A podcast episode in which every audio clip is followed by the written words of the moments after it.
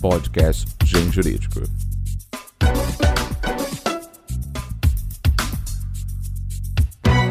Olá, ouvintes do Mundo Jurídico. Meu nome é Daniela Oliveira e estamos aqui para mais um podcast do Gen Jurídico. Nós vamos hoje receber um time de especialistas. Para começar, o professor André Abelha, que é advogado e professor, presidente do IBRADIM e da Comissão de Direito Notarial e Registral da OAB Nacional, membro da ADIT Brasil, mestre em Direito Civil pela UERJ. Vamos conversar também com o professor Melim Chalhub, que é advogado, especialista da UF e autor do anteprojeto do, das leis 9.514 de 1997 de alienação fiduciária e 10.931 de 2004 que trata da incorporação imobiliária.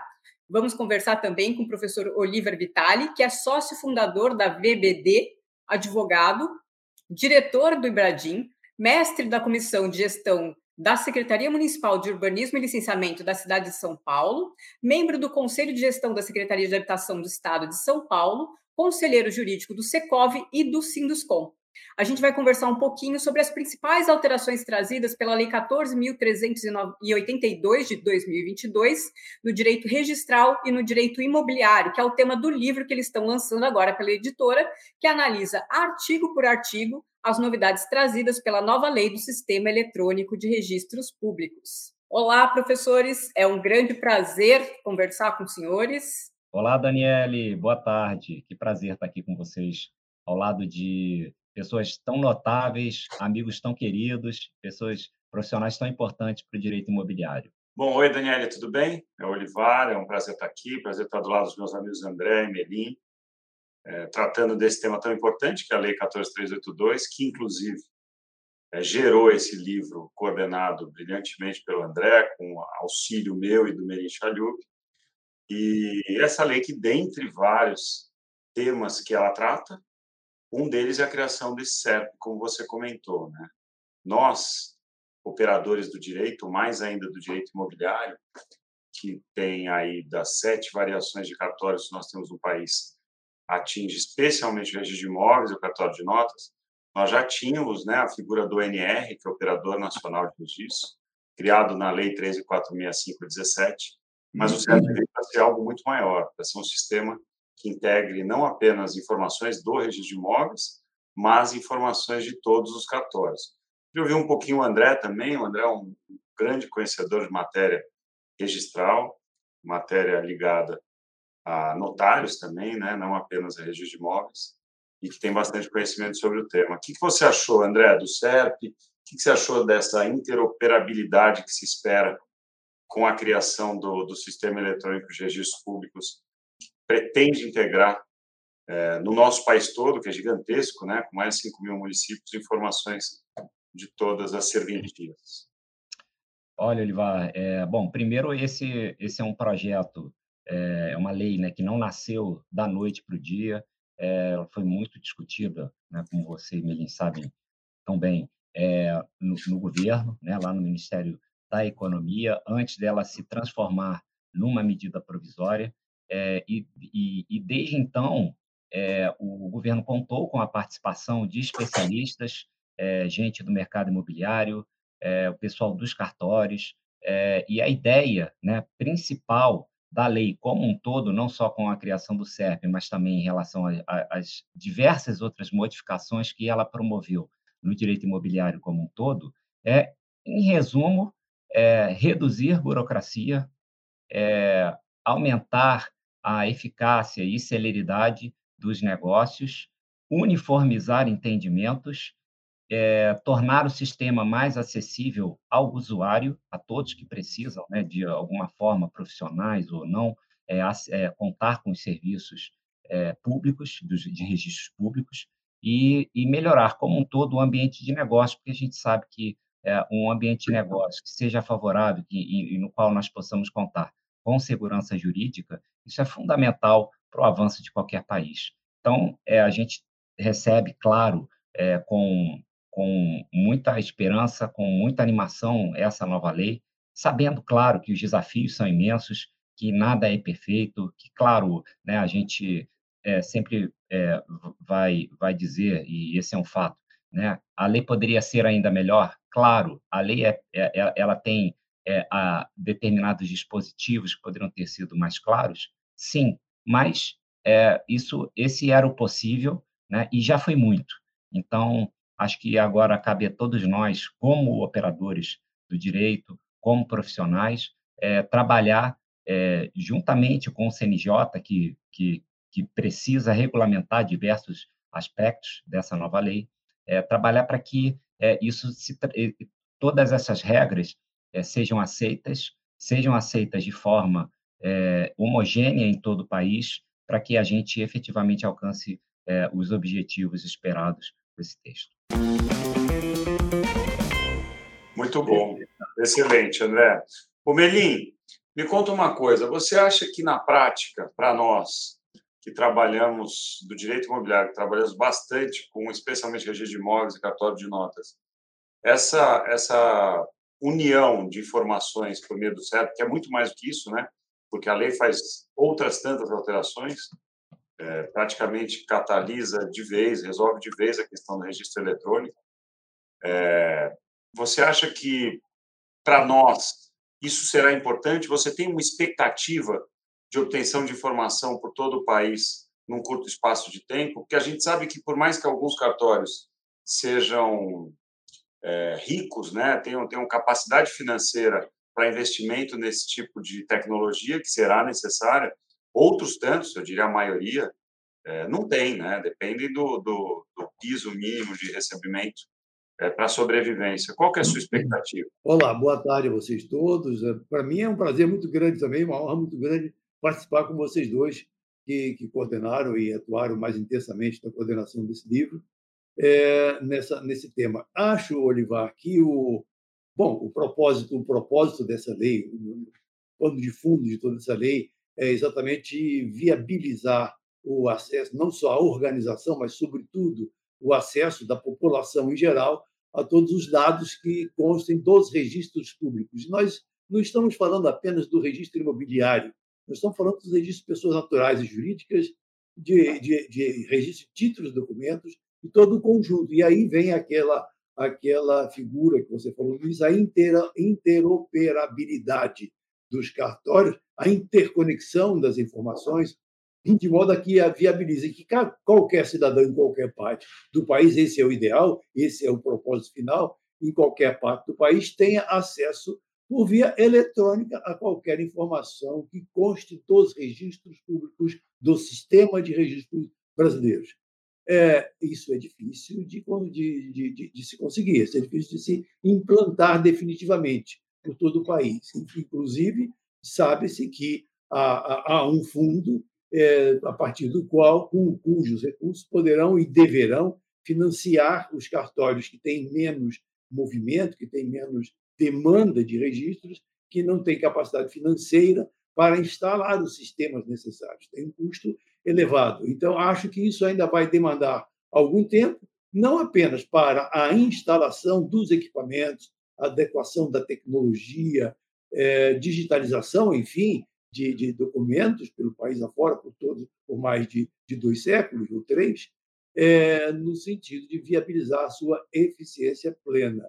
Acho que vai demorar um pouco nos grandes centros, como São Paulo, Rio, Belo Horizonte, São Paulo, Rio, Minas, é, Rio Grande do Sul também, acho, e Paraná, não tenho certeza, mas pelo menos alguns dos estados sim poderão é, se beneficiar dessa interoperabilidade e desse, acesso fácil e rápido às informações, aos dados econômicos, que vão ajudar muito a muita coisa mesmo, a celeridade e a maior eficiência na concessão de crédito no país. Muito bom. Bom, a gente sabe que a lei, e é até bom trazer esse esforço histórico né, para quem está nos assistindo e ouvindo, ela é fruto de um trabalho do atual governo, né, de, sei lá, dois, três anos, com a participação de entidades é, do setor produtivo, que visa desburocratizar, tornar a extrajudicial quanto possível, baratear atos de cartório para os cidadãos em geral, é, e muito da lei que alterou as antigas leis de incorporação imobiliária, lei de loteamento, condomínio, é, desculpa, Código Civil, lei de registros públicos, ela deu um poder muito grande para o órgão do judiciário, que é o órgão responsável por controlar exatamente essas serventias, que é o CNJ. É, eu acho que foi uma boa decisão, ao menos momentânea, porque o CNJ vem trabalhando muito bem nos últimos anos em relação a, por meio de provimentos, a regrar o quanto possível é, a matéria de, de cartórios. Né? A gente viu os provimentos 94 e 95, importantíssimos para o registro de imóveis com o protocolo durante a pandemia, né, em 2020. O provimento 100, que criou o e-notariado, mas eu confesso que eu tenho um certo receio. Receio porque é, quando você tira um pouco do legislativo e joga, no caso, para o judiciário, que é o órgão pela Constituição responsável por isso, é, a transitoriedade dos membros desse órgão pode gerar uma certa insegurança. O que, que vocês pensam, André? O que, que você pensa a respeito disso? Ah, olha, Olivar, é claro, isso, isso tem, pode trazer certos é, problemas, mas de modo geral eu, eu vejo de modo positivo, né? Porque mesmo mesmo que é, os membros sejam transitórios, o que, que nós temos visto historicamente e, e até com, com cada vez mais é, intensidade é um esforço né, de, de quem está no, no CNJ é, para se familiarizar, se especializar, enfim, com a área extrajudicial. Enfim, hoje o CNJ é, ele já hoje em dia já está bem mais estruturado do que já esteve é, no passado para lidar com essas questões. Enfim, hoje você tem juízes auxiliares da corregedoria é, que, que, que, entendem profundamente da matéria. A gente viu outro dia o ministro Luiz Felipe Salomão é, promover um seminário específico que acho que passou de três horas de duração, é, que, que, tratou unicamente do SERP para entender é, quais são os desafios do sistema, é, o que precisa ser enfrentado, é, toda essa questão, inclusive orçamentária que Melim falou, enfim, é, há muito trabalho a se fazer pela frente, claro, né? É, a gente não está indo do zero ao 100. Tudo isso é, é, algo que se faz ao longo de muitos anos, é um aprimoramento do sistema, né? Só para a gente se lembrar, as assinaturas eletrônicas, por exemplo, que, que é um dos assuntos trazidos pela nova lei, elas não surgiram hoje. Né? A gente tem assinaturas eletrônicas reconhecidas pela nossa legislação há mais de 20 anos. A MP 2200 é, traço 2, ela é de 2001, é ela que trouxe, né, é, falou pela primeira vez no, no, certificado digital, o ICP Brasil, que hoje né, é o que produz a, a assinatura é, qualificada, enfim, é, é, qualificada e que, que permite né, o, acesso dos documentos, de um modo geral, aos registros públicos, enfim, nós também temos os outros dois tipos, né, as, a assinatura simples e avançada, enfim, é, depois podemos falar mais um pouquinho sobre elas. Então, assim, são, são, são avanços que, que precisam ser paulatinos. Né? Hoje o registro é eletrônico, mas toda a base do registro de imóveis ela é de papel. Né? As matrículas elas são emitidas em papel. É, nós não temos ainda matrículas nato digitais. Então, nós não tivemos, isso é importante a gente, a gente ter isso bem claro, né, uma substituição do papel pelo eletrônico. Não ainda, nós chegaremos lá, mas tem que ser paulatino. Então, no momento que a gente vê, é uma camada eletrônica sobre o acervo né, é, de papel. E, inclusive, para que é, muita, muitas das regras é, previstas na lei possam ser cumpridas, exige, como também o Milim citou, um esforço hercúleo por parte de todos os cartórios para digitalizarem os seus acervos. É fato que muitos cartórios, ainda hoje, inclusive cartórios eh, de algumas capitais, eh, eles não conseguem, por exemplo, é, é, disponibilizar ainda a consulta matrícula, né? essa que você faz o pagamento na central e que, de forma é, instantânea, você consegue visualizar a matrícula. Isso é, bom, isso, dentre tantas outras coisas, é algo espetacular. Né? Nós aqui, que, que advogamos já há tantos anos, a gente sabe né, o que era a nossa vida padrão, era você, quando precisava fazer uma busca histórica, você ia pedir uma matrícula, tinha que esperar uma semana, se você não tivesse um acesso muito amplo ao cartório para que o oficial né, lhe facultasse a vista daquela matrícula, mas isso não é a regra, isso não é o que, se, não é o que acontece com, com, com, com as pessoas em geral. As pessoas em geral tinham que esperar uma semana para pegar uma matrícula, olhava o registro anterior, esperava mais uma semana para ter acesso à segunda. Hoje não, hoje, em, se o cartório já tiver é, é, é, digitalizado seu acervo, Hoje, em questão de uma hora, a gente consegue pegar um histórico de seis, sete matrículas em sequência. Enfim, isso é algo maravilhoso, assim, né? E, e, Isso é um avanço notável que já aconteceu e muitos outros é, estão em andamento. Né? A, a, a, a SAEC, né? a, os serviços é, é, do, do, registro eletrônico são compartilhados, isso é, estamos falando aqui da interoperabilidade, é, é, é, incrível, assim, hoje na SAEC você consegue não só acessar as matrículas, consegue fazer o protocolo digital, consegue fazer busca de bens, enfim, né, o, e, e, muitos outros serviços, né, como o monitor registral, por exemplo, que te informa de alterações em relação é, a uma determinada matrícula. E isso é só o começo, né, porque, porque o SERP, assim, da mesma forma que o, o, o, o CIREI, né, que é o SREI, que é o, o, o, a, o sistema relativo ao registro eletrônico de imóveis, né, o, o SERP ele está acima né, do, do SREI, quer dizer, ele pega também o SREI, mas pega. Então, a ideia é pegar todo o extrajudicial. Então, se você já tinha o SREI para os cartórios de imóveis, agora para as outras é, serventias, elas também estarão integradas ao sistema então, a gente vai ter todos esses serviços, essas facilidades, é, à medida em que, o, em que os cartórios conseguem aderir ao sistema, conseguem digitalizar os seus acervos, conseguem implementar seus sistemas, é, a gente está tendo já uma. Já, já estamos vivendo uma verdadeira é, revolução. Né? Ontem, por exemplo, eu estava com um evento do Migales com a, com a Ana Cristina Maia, que é registradora em Minas, e ela está lá na Espanha, está tá estudando o sistema é, registral espanhol e, enfim, conversando com registradores lá, todos ficaram impressionados, assim, já com, com essa possibilidade que nós temos aqui é, de conseguir uma certidão em algumas horas.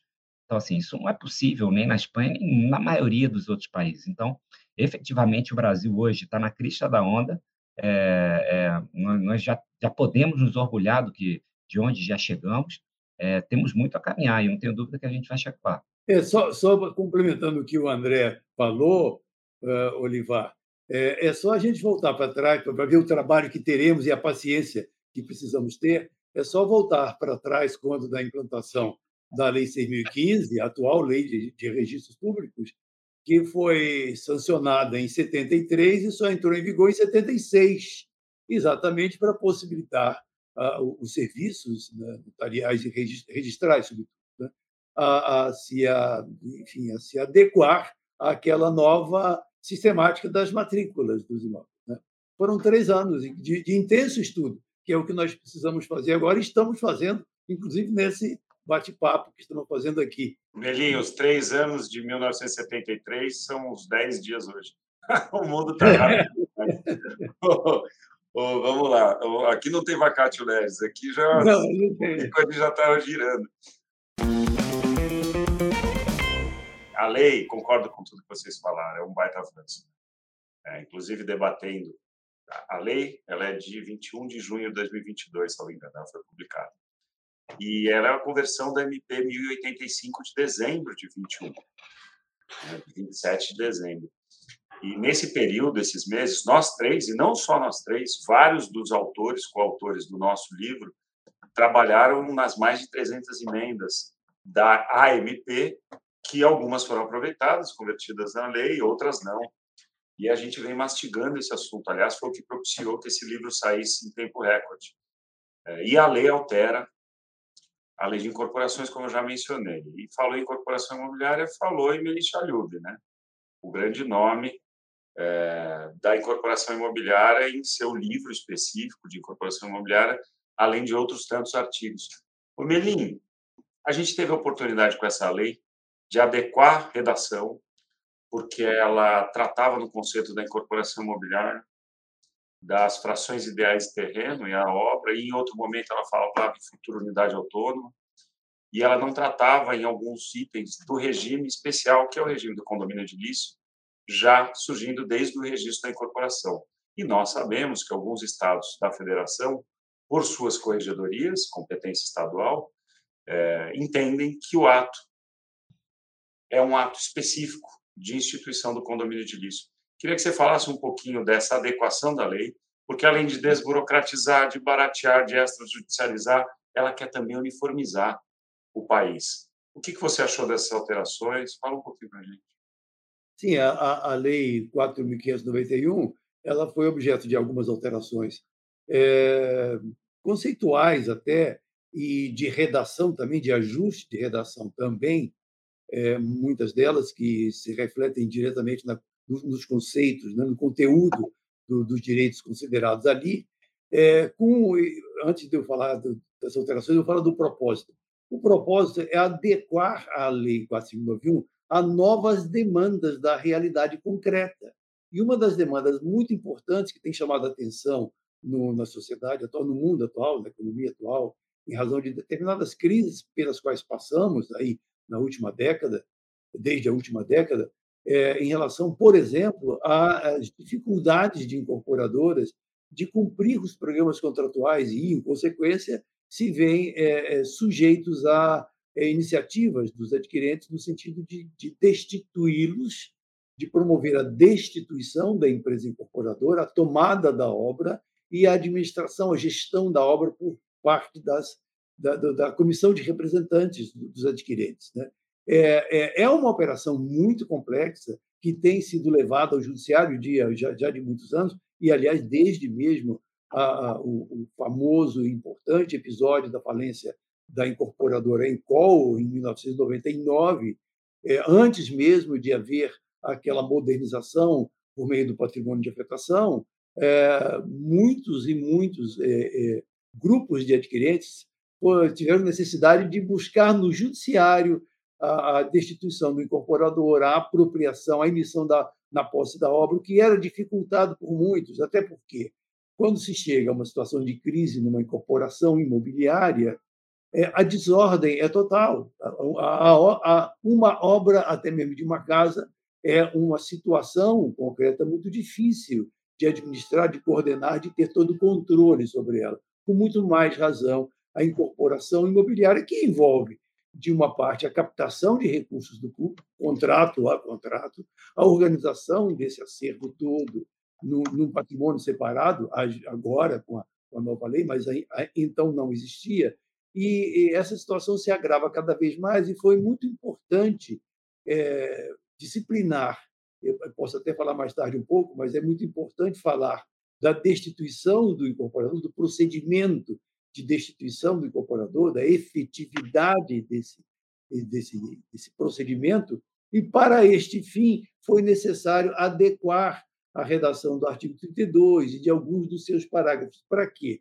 Para deixar claro que, desde o momento em que o incorporador apresenta no registro de imóveis e o registro de imóveis registra o memorial, ou seja, registra a incorporação, naquele momento é indispensável que seja considerada, consideradas instituídas tantas propriedades, tantos direitos de propriedade, quantas sejam as frações ideais em que o terreno se divide.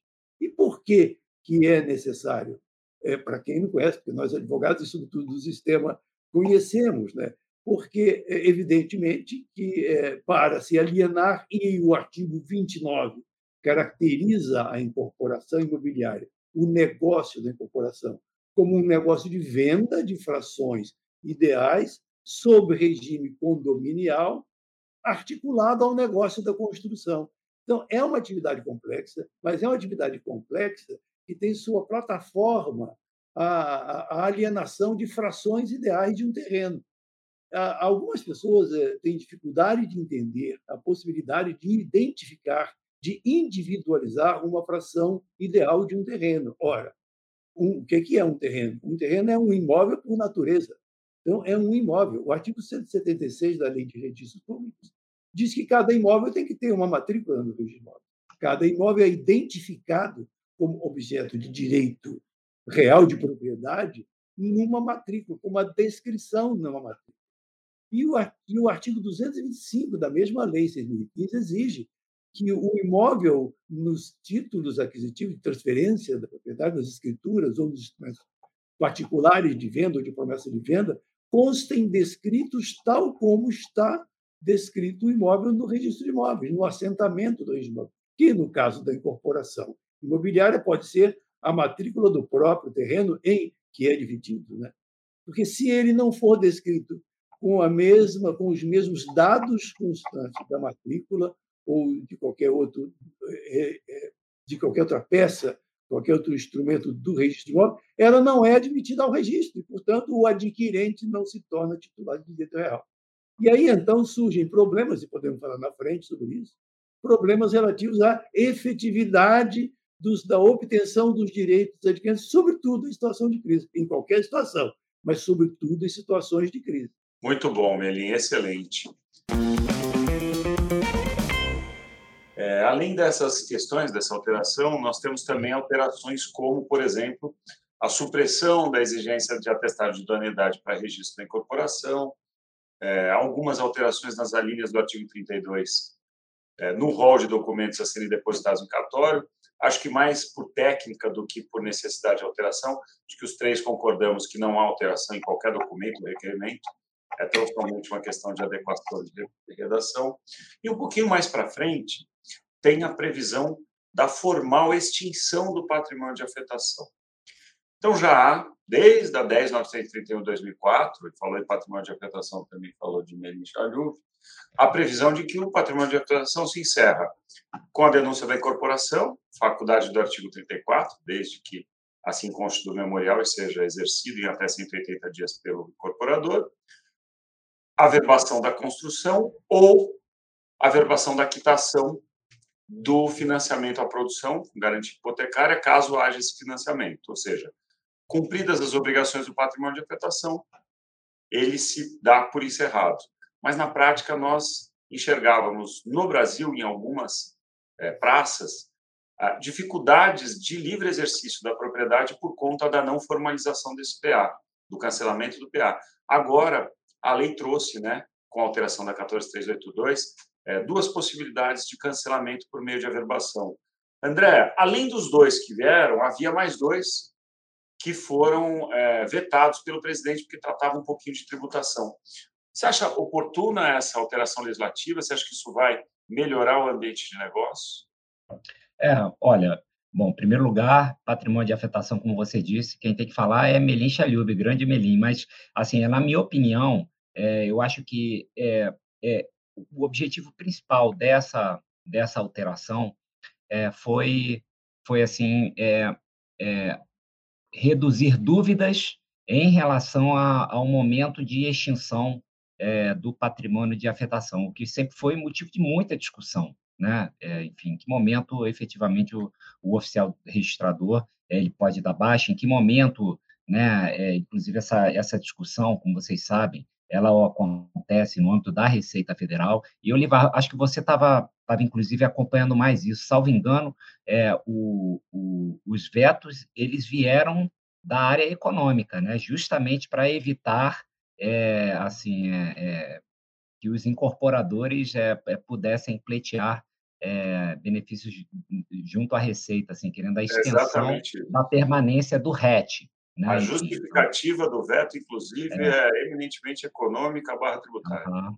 exatamente, exatamente. Então, assim, de um modo geral, é, poderia ter sido melhor, sim, mas é, já, já, é melhor do que do que temos hoje, assim. Isso, isso inclusive, é, aconteceu é, assim de forma semelhante em, em, outras situações da lei, tá? Que, que a lei poderia ter ter, ter é, feito alteração de modo é, mais eficaz, mas o que já foi feito já é melhor do que nós tínhamos, né? Como a parte que alterou. Aliás, gente, só para a gente dar, né, quem está nos, nos assistindo, quem está nos escutando, né, uma visão panorâmica, é, é, essa lei 14 1382, ela altera nada mais, nada além de criar o SERP, ela altera nada mais, nada menos do que oito leis diferentes. Né? Então, lei de registros públicos, lei de incorporações, é, a, a lei de loteamentos, a lei 13097, o Código Civil, enfim. Então, diversas leis são alteradas e o livro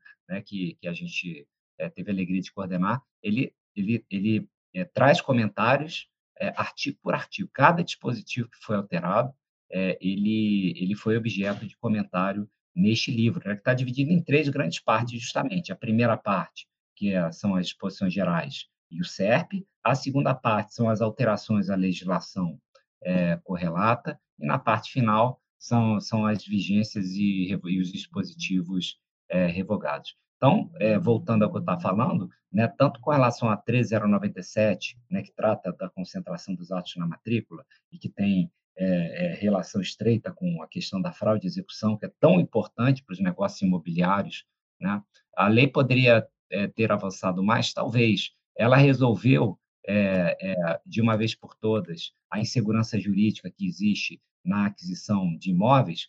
Não. Né? Acho que para isso a gente, precisa, a gente precisaria ter uma alteração né, no Código de Processo Civil que o que se o que, que era extremamente duvidoso se seria possível através de uma medida provisória. Eu até entendo que sim, porque acho que é, isso não seria uma alteração de regra de natureza processual, embora situada no CPC, a natureza da regra seria material, mas o fato é que seria é, extremamente polêmico, certamente a parar no Supremo Tribunal Federal, e, e quem estava à frente disso achou por bem é, não, não, não ser tão ousado, né? então manteve-se a alteração somente na 3097, principal, como nós sabemos, é com relação a, a além de alterar, enfim, questões mais de, de, é, é de, de, de, sintaxe, enfim, questões de redação mesmo, é, é, ali é, você tem a presunção da boa-fé do adquirente, né, é, com a dispensa, pode, não é obrigado a, a obter as certidões pessoais do, do, do vendedor. Mas a gente sabe né, que é, isso pode não ser suficiente na, na, vida prática. Enfim, o juiz continua olhando muito mais para o CPC do que para 13097. E a gente sabe que isso é, traz um argumento relevante para o adquirente, que venha a ter é, o imóvel adquirido ameaçado em razão de uma execução, mas isso não põe um, um, uma pá de cal na discussão. Né? Enfim, isso aconteceu também, por exemplo, em relação à alteração do 1358-A, que trata do condomínio de lote, né? Esse é um dos artigos do Código Civil que foi alterado pela nova lei.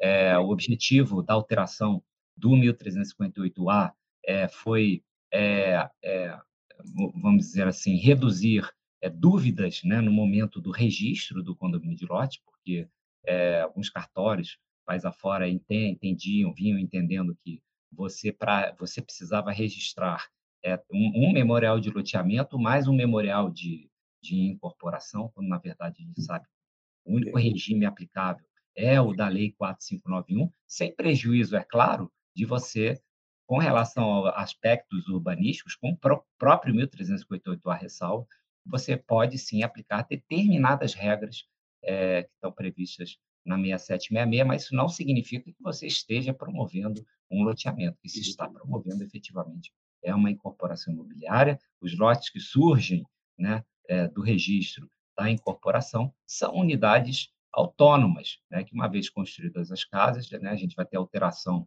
é, objetiva do objeto da matrícula e a gente vai ter casa em vez de lote, enfim, nada, nada de novo. Inclusive, em muitos lugares do país, né, antes do advento do 1358A, que surgiu em 2017, com a, com a Lei 13, é, 13 e tem um branco aqui, 13465. 13465. É, enfim, já se, já se, o condomínio de lotes ele já existia no Brasil, né, embora fosse proibido em algumas praças, como São Paulo, por exemplo. É, mas no Rio de Janeiro a gente tinha permissão disso em muitos municípios, Nordeste, Sul, enfim, será amplamente praticado.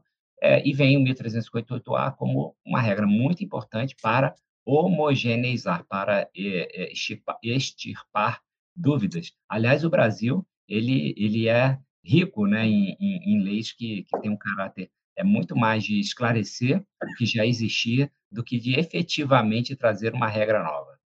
E, e mesmo assim, às vezes, o, ainda carece de novos esclarecimentos, né? Ah, sem dúvida, sem, sem dúvida. Que vem para esclarecer e acaba gerando mais dúvidas.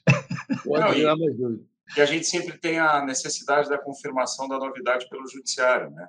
Então, essa, sim, sim. a questão da 13097, diferentemente da questão do condomínio de lotes, a questão do condomínio de lotes 4591 de 64 ou 6766 de 79, além de a nós estudamos e gostamos do tema ser um pouquinho óbvio, não chega no judiciário, pelo menos não que a gente saiba. Mas a 13097 chega. Né? A é. fraude à execução é um reconhecimento judicial é, da, da fraude.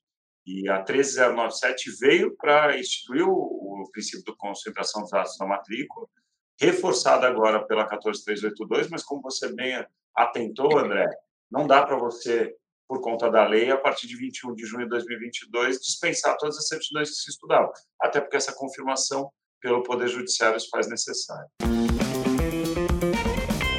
O Melim, voltando à incorporação imobiliária, um tema que tão caro a você e que temos nós a honra e o prazer de te ouvir falar a respeito, conhece muito. É, eu venho debatendo contigo que essa alteração legislativa permitiu, propiciou que as incorporações imobiliárias em geral, mesmo aquelas sem adoção do patrimônio de afetação, tenham agora um mecanismo não só de efetiva destituição do incorporador, que já estava lá previsto no 43, mas principalmente com um mandato legal para que a comissão de representantes, a partir da saída do incorporador, seja por destituição, seja até pela falência, assuma e toque o empreendimento.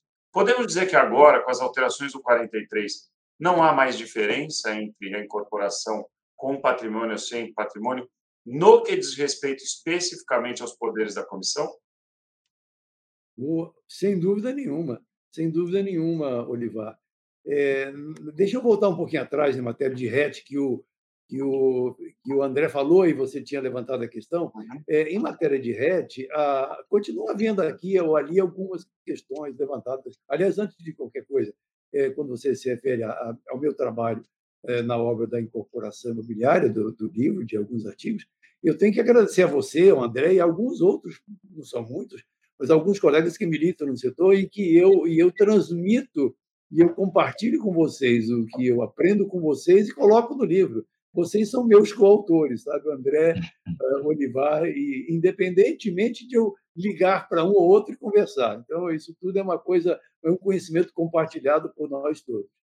É, quanto ao, ao 43, quanto aos poderes e atuação da Comissão de Representantes, é, é, é uma coisa interessante. O, o Brasil, a despeito de haver lei e das pessoas poderem interpretar a lei e aplicar a partir da sua interpretação, ainda que antes de chegar ao judiciário, né, é, a gente quer, por exemplo, gosta de inventar coisas, como, por exemplo, é o caso do condomínio. Então, essa questão que eu e o André há muitos anos sustentamos, né, a existência do condomínio especial. Aliás, abro aqui um outro parênteses. É, outro dia, ao atualizar para a nova edição da, da incorporação imobiliária, eu, é, relendo o livro de Caio Mário, não só a incorporação, propriedade horizontal e instituições. Nas instituições, eu me deparei, eu ainda não tinha deparado, com um parágrafo que ele escreveu, depois do novo Código Civil, que disse, eu mandei para o André até o, o texto, eu acho que eu mandei para o Olivar também, em que ele comenta o seguinte: eu me debati muito contra o uso da palavra edilício durante a tramitação, mas infelizmente sem sucesso. Isso o professor Caimar falando, e nesse parágrafo ele chama atenção para a, a, a diversidade de denominações que se atribuiu a esse condomínio especial. E, aliás, outro dia, Olivar, você fazendo um debate com, com, na aula, na aula da Unibradim, na, na aula de exatamente, com o Marcelo Terra, você chamou atenção para isso. Olha, o condomínio é especial porque ele é, só, é diferente do geral, é só isso. Isso tem dois, especial e geral. O especial tem vários nomes. Então, o, o professor Caio Mário colocou três ou quatro nomes. E eu, na minha atualização, coloquei aqueles três e mais uns três outros. Então, a gente tem uns sete nomes para o condomínio chamado edilício. Né? É. Né? Tem uns eu, já, eu, já, eu já fui corrigido na aula várias vezes por alunos falar, o professor, está errado o slide, não é condomínio edilício, é condomínio edifício. pois é, imagina. É, convenhamos que essa nomenclatura criada pelo Código Civil não é a mais legal, né? Não, não, não é. é. Não é. Ninguém gosta desse nome. É, é. é. E, aliás, eu agora estou com curiosidade de pesquisar os anais da, da tramitação do projeto para ver qual é a justificativa do professor Chamum. O professor Chamum que fez, não é, André? Foi o professor Chamum que fez o, essa parte? Eu acho que foi. Né? Eu não sei. É, é, olha, eu, eu, eu, eu assim, na, eu, na, minha opinião muito pessoal, né? eu acho que não iria chamar, porque, é, o, embora seja a situação é, mais comum haver copropriedade, é, a gente sabe que isso não é, é não é um requisito essencial é, desse tipo de propriedade, né? porque é, a gente tem, com cada vez mais frequência, é, edificações em que todas as unidades autônomas pertencem a uma única a um único CPF ou a um único Sim. CNPJ. Né? Ali o que importa Sim.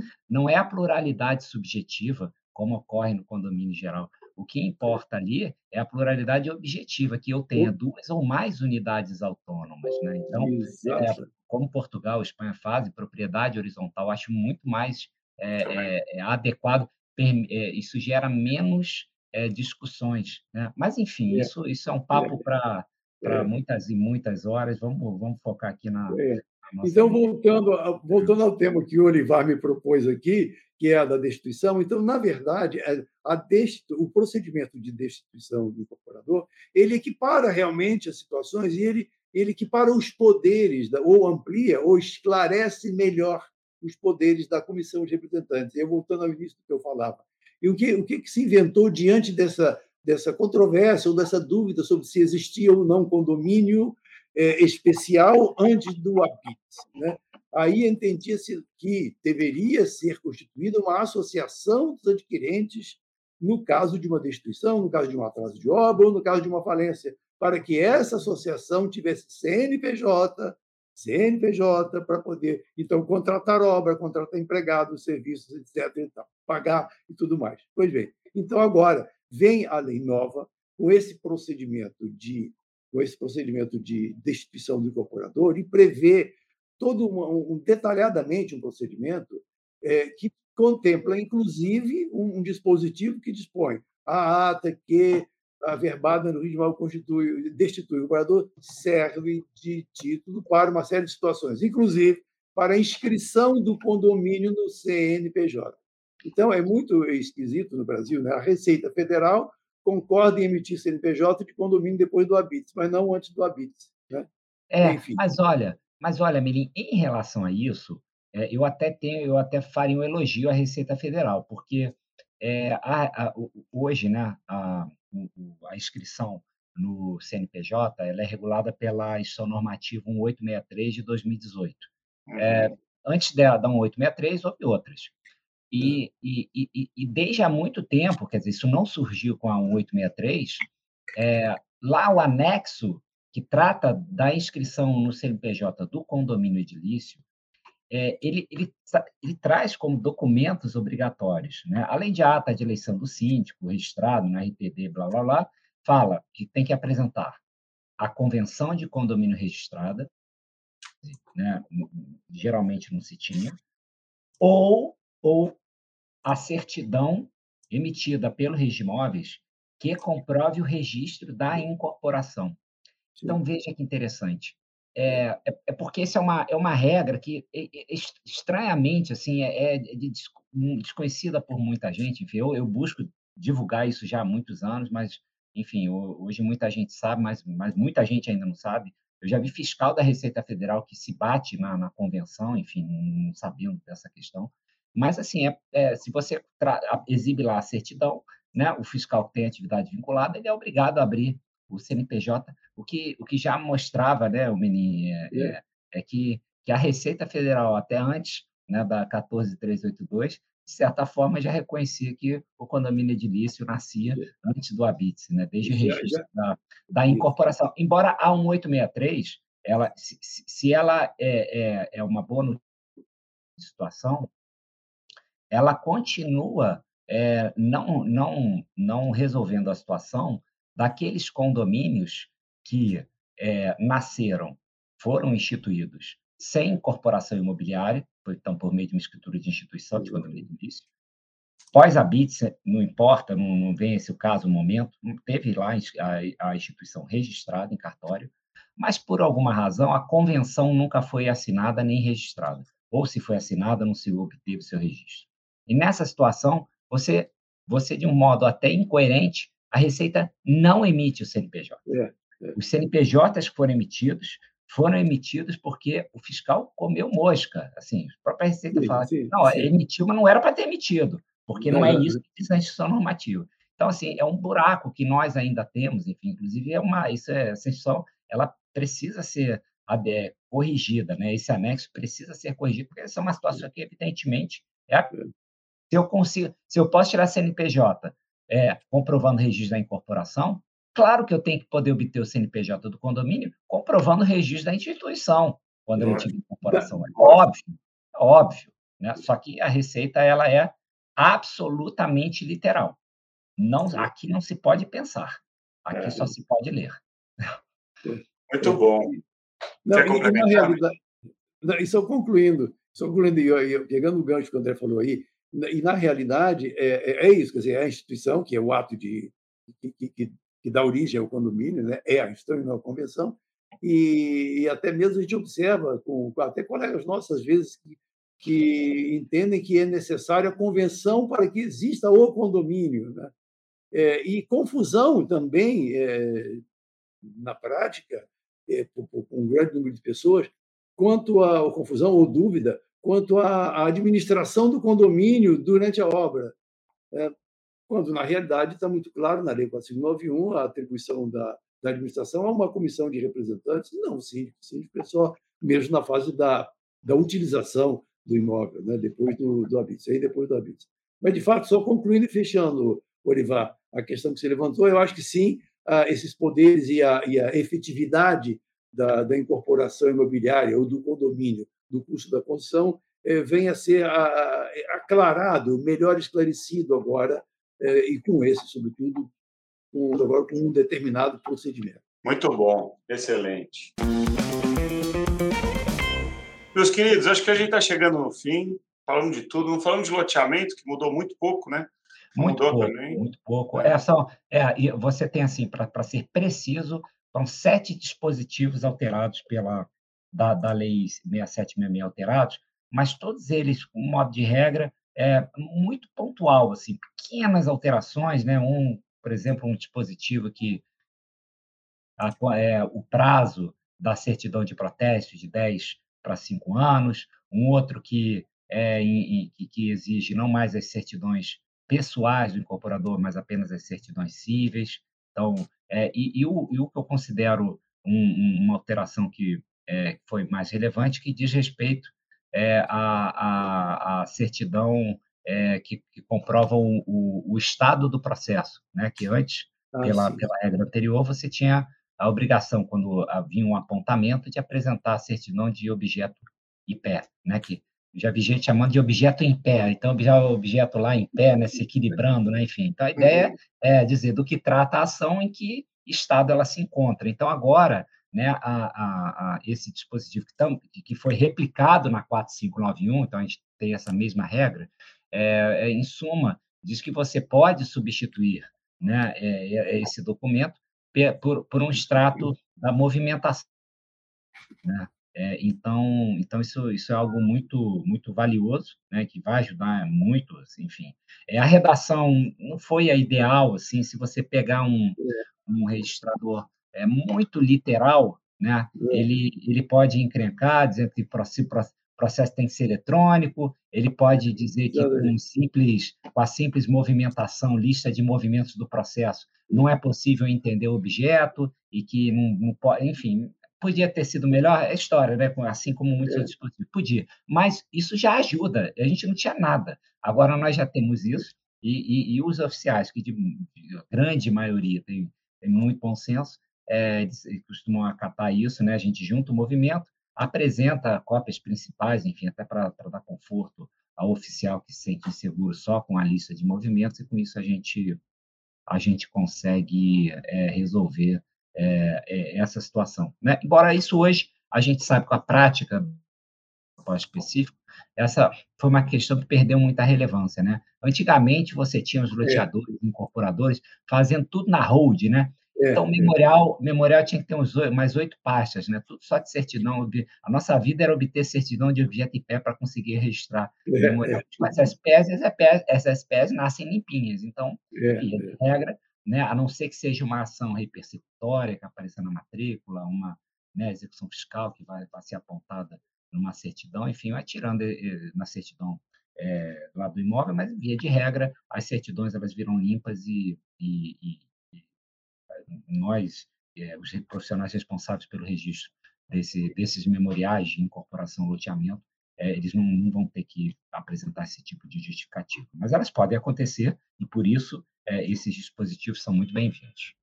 É. Bom, muito bom. André, não, só pegando outro gancho do André aqui, né? porque o André vai, vai levantando problemas e vai mostrando outros caminhos né? e outras situações. É o caso, por exemplo, ele falou da imprecisão aqui ou ali, ou da possibilidade de dupla interpretação ou dificuldade de interpretação de um ou outro dispositivo por um ou outro oficial, e, e, na realidade, independente disso, né, e das imprecisões aqui ou ali, é, há alguns erros de digitação nessa lei. Né? Alguns erros de. Vou dar um exemplo. Diz assim: é, não me lembro qual é o dispositivo, mas não sei se é a linha aí, ou, enfim, no 32 dá uma linha. Frações ideais de terrenos. Não, é. alienação das frações ideais do terrenos, ou de terrenos, no plural, né? e, e algumas outras coisas. Mas é. tem uma, uma, uma coisa importante que foi alterada na lei também, em articulação com aquela alteração do 32, Olivar, que você levantou para mim, do 32, do, do 1A, que fala do regime condominial especial, e, do, e, da destituição também, que é o seguinte: a, a, isso em relação a, ao reconhecimento da existência legal do condomínio chamado edilício desde o registro memorial. É que o artigo 44, então, o artigo 44, que fala da verbação do habite-se, a verbação da construção, depois de concluída a obra, né, ele falava assim: a verbação da construção para efeito de individualização e discriminação. Vocês se lembram disso, né? E talvez esse dispositivo, esse, esse artigo, tenha gerado a dúvida sobre a eventualidade de existência do condomínio só depois do habite. Né? Agora não, agora o artigo diz a verbação da construção em correspondência às frações ideais discriminadas no artigo do terreno. Perfeito. É mais, mais um item de adequação. Perfeito. É. Bom, a lei, a lei fala de tantas outras coisas, né? Tem a alteração dos prazos de cartório de para prazos úteis, redução de alguns prazos. Eu acho que acho que precisava de mais 55 horas para tratar de tudo, né? Ou, ou, de um livro, como nós. Ou de um curso, ou de um curso. ou de um curso. É, é, é de, de um curso. Pode ser o curso, o curso da Unibradim, que está começando agora. Pode ser, começou essa semana. Não. Bom, nós estamos caminhando para o fim. É, palavras finais, vamos começar pelo André. É, André, fala para a gente que você, por que, que você acha que esse primeiro a lei, né, a importância da lei para o setor, é, e depois a importância do livro para quem trabalha com isso. É, bom, acho que sobre a importância da lei, né, já, já, já me ative a isso mais no início, não vou cansar os nossos ouvintes e, e espectadores é, com isso, em, em, suma, é boa, né, é muito bem-vinda, vai nos ajudar demais, precisamos estudá-las, estudá-la, e esse é o propósito do livro, assim, né, claro, esse é um ponto de partida, estamos construindo, né, como doutrina a interpretação dessa lei para que a sua aplicação seja a melhor possível, né? porque é, a, a, lei, é, quem faz a lei imagina uma coisa, mas uma vez que a lei ganhar vida, né? enfim, é, é, é outra história. Né? Então, esse papel do intérprete ele é muito importante, é, e o que eu posso dizer a, a quem está aqui conosco é estudem a lei. Né? Aliás, isso eu digo, não canso de dizer no meu escritório, né, gente? Olha só, primeiro lugar onde a gente que a gente deve ir não é no site do tribunal, é na lei. A lei é a fonte de tudo. Veja a lei, assim, né? A lei, primeiro a lei, depois a doutrina, depois a jurisprudência. Né? Então, é claro, esse tripé é super importante, mas, mas assim, tudo começa na lei. Né? Então, estudem a lei, é, façam cursos, leiam o livro, porque ele realmente ficou, é, ficou aliás, ficou um tijolão, né? quase set, cerca de 700 folhas, enfim, deu, deu um orgulho assim, quando vi, realmente está muito substancioso. É, e, enfim, foi uma grande honra participar dessa obra com vocês e com cerca de 30 coautores. E acho que a ideia aqui da nossa, da nossa, do nosso evento foi dar assim, uma grande geral, né? um, dar um, um spoiler né, do que vocês podem encontrar no livro. É, garanto que vocês vão gostar. Então, é importante falar né, que eu tô, concordo com você plenamente. Leia, releia e releia várias vezes a lei. A lei não é pequena, e ao mesmo tempo ela não é simples, como a gente mencionou aqui, ela trata de várias, vários institutos do direito, altera várias leis. E o nosso livro, a ideia dele é que ele seja um guia mesmo, que ele passa por toda a lei. Nós não elegemos um item, nós não fizemos é, artigos a respeito das matérias. A gente foi de artigo em artigo da lei e trabalhamos cada um deles. Então, leia a lei, se possível, acompanhando os comentários por meio do nosso livro. Melim, você não só atua no direito imobiliário há muito tempo, como é autor de muito do que já se tornou legislação imobiliária no país. Estamos falando de patrimônio de afetação, é, estamos falando de alienação fiduciária, inclusive existe um projeto de lei agora que já foi aprovado pela Câmara e vai ao Senado sobre o Instituto da Fidúcia que você redigiu. É, estamos lutando muito para que ele seja aprovado, porque só vai melhorar o ambiente dos negócios e girar a economia. O que, que você achou dessa lei? Qual a importância do nosso livro para quem opera no direito? Bom, essa lei, a lei chamada já chamada Lei do Certo, né, é uma lei importantíssima, uma lei revolucionária.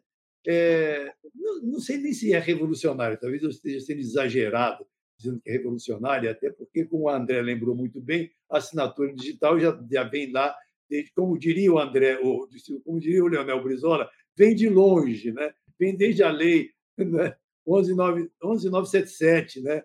2000 e 2009, não é isso? 2009 mas realmente ela, ela reúne num só diploma legal todo o sistema é, usando essa tecnologia nova. Então, ela já é, habilita o país a ingressar nesse mundo novo, né? nesse mundo novo da internet e da é, é interconexão de dados e a disponibilização de dados por meio eletrônico. Isso é, isso é fundamental, isso vai propiciar uma celeridade nos negócios na, na, e, e, no mercado de crédito de maneira fantástica.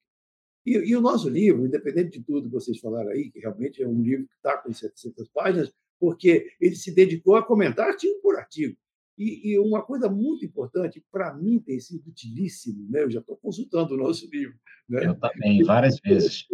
tem sido utilíssimo. Várias porque... vezes não, por quê? Porque às vezes a gente pega a lei nova, aí a gente, aí a gente espera aí, deixa eu procurar a lei antiga. Não, no nosso livro ela está lado a lado. Então o cara pega e lado a lado ele vê o texto antigo e o texto novo e o comentário, né? E por que que mudou? Então está é, muito didático, não é? Isso aí, aliás, o, o, Olivar, nós temos que reconhecer que foi ideia do André, né? Que insistiu com essa ideia. A gente achou complicado, difícil de fazer, muito difícil de fazer mas a ideia do André, e parabéns aqui, André de Público, você tornou o livro super didático, porque numa folha você enxerga tudo, o que era e o que é. E só ao ler as duas redações, você já começa a compreender lado a lado, né? Você já começa a compreender. Então, é, é, é, é foi para mim, e é para mim, uma honra muito grande de ser parceiro de vocês e dos outros 30 autores nesse trabalho, assim, que foi um trabalho muito difícil, foi trabalhosíssimo, né? exigiu muita dedicação, muita discussão, é, e tivemos que fazer num tempo quase que recorde, né? E todo esse todo esse comentário super difícil.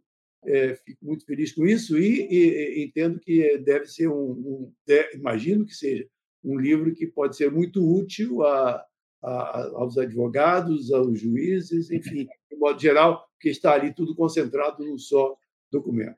Lançamento dia 17, em São Paulo. 7 de novembro, 18 horas. Livraria horas. da Vila, no Shopping JK, em São Paulo. Bom, eu, eu encerrarei esse nosso podcast é, agradecendo a nossa editora. Obrigado pela, pelo apoio, pela confiança em nós.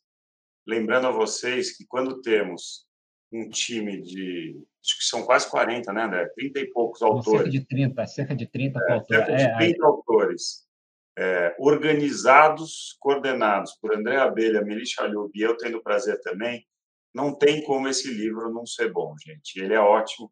É, a gente faria esse livro se fosse para só nós, 30 e poucos, ficarmos consultando. Além disso, a gente isso aí. Perfeito, perfeito. Então é isso aí. Espero que gostem, tenho certeza que comprarão. E a gente está à disposição para debater, porque tem muito de opinião nesse livro.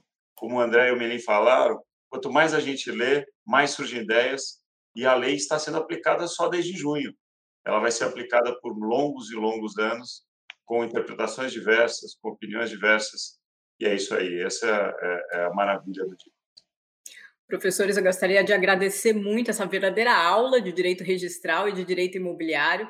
É um privilégio aí poder contar com as observações de pessoas que acompanharam aí tão de perto a elaboração da lei e participaram aí de certa forma, né, dos debates que enriqueceram e chegaram nesse resultado final. E, e, essa pequena discussão é só um cafezinho, né? É só uma, uma, uma provinha do que está no livro, né? Que os professores também falaram, o livro do Sistema Eletrônico de Registros Públicos, que aborda todos esses temas que a gente conversou aí com muito mais profundidade. E uh, para você, nosso ouvinte, que gostou, por favor, indiquem aí o nosso podcast para um amigo ou para uma amiga. Vamos aumentar aí o espaço da podosfera. Obrigadíssima, professores. Podcast Gen Jurídico.